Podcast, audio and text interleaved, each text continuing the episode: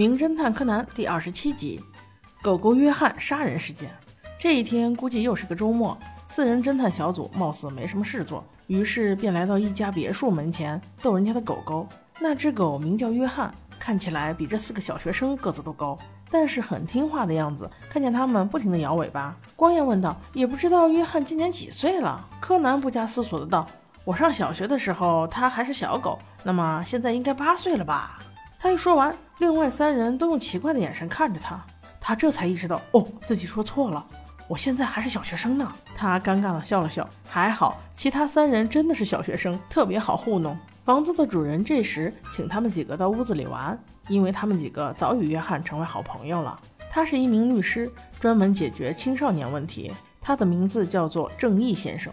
几天之后发生的一起命案就与他们有关。事情是这样的。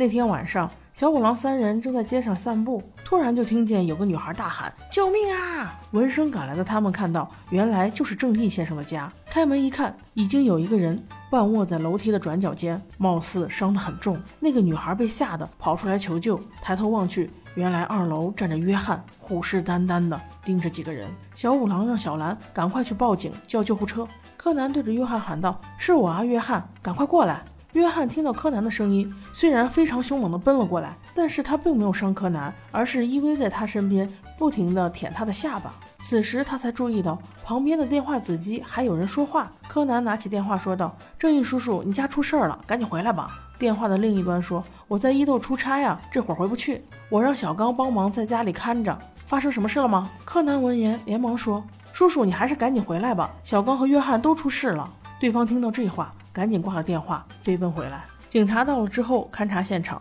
这才确认小刚的死因。原来是小刚拿着电话的子机上二楼去给聪明的狗狗约翰听电话，他的主人有话跟他说。没想到约翰听到了电话之后，却突然扑向了小刚，撕咬几下之后，小刚便从二楼摔了下去，摔在楼梯间，摔成重伤，不治身亡。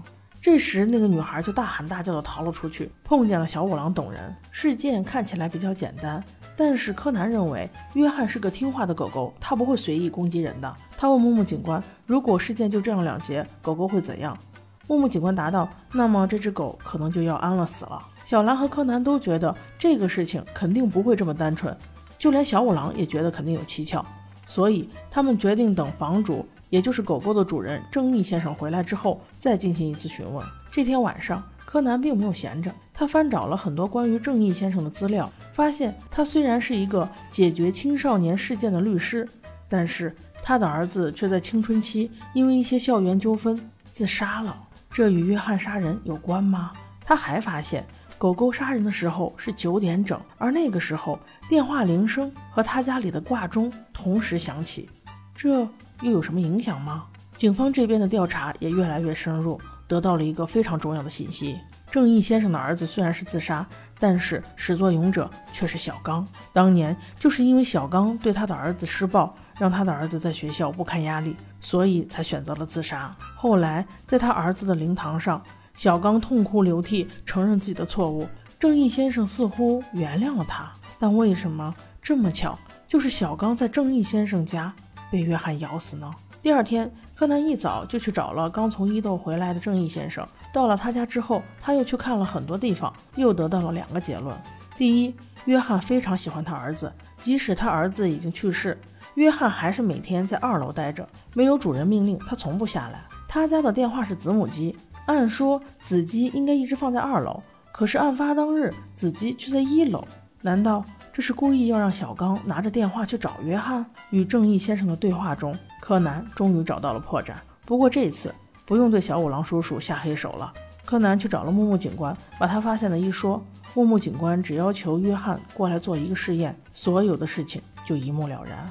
木木警官把关在笼子里的约翰带到了一片空地。此时众人都在，实验就这样开始了。他先放出正义警官家里挂钟整点报时的声音，与此同时，他又给正义警官家里打了电话，就用子机放在狗狗的耳边，让正义先生说了这么一句话：“你好呀，约翰，你好，你好。”结合这三个举动，果然，约翰就露出凶狠的神色，下一步便准备冲出笼子向某人扑去。此刻的正义先生再也绷不住了，他跪在约翰面前，大声地哭道：“都是我，都是我干的。那个小刚，我本来已经原谅了他，但是前两年我再见到他的时候，他居然还是一副欺负人的样子。那我的儿子死了有什么价值？像这样的孩子，根本就不配活在世上。于是，正义先生就预谋已久的杀死了小刚。唉，青少年犯罪问题对社会来讲都是很大的危害。只是作为律师，可以帮助这些孩子们的律师，正义先生做法中的两点，我不太理解。第一，怎么可能就这么轻易的原谅害死自己孩子的人？第二，既然你原谅了，又为什么为了其他的事儿再用手段杀死小刚？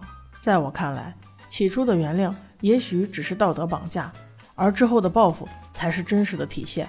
因为如果没有小刚，他的儿子不会死，妻子也不会走，自己。更不会误入歧途。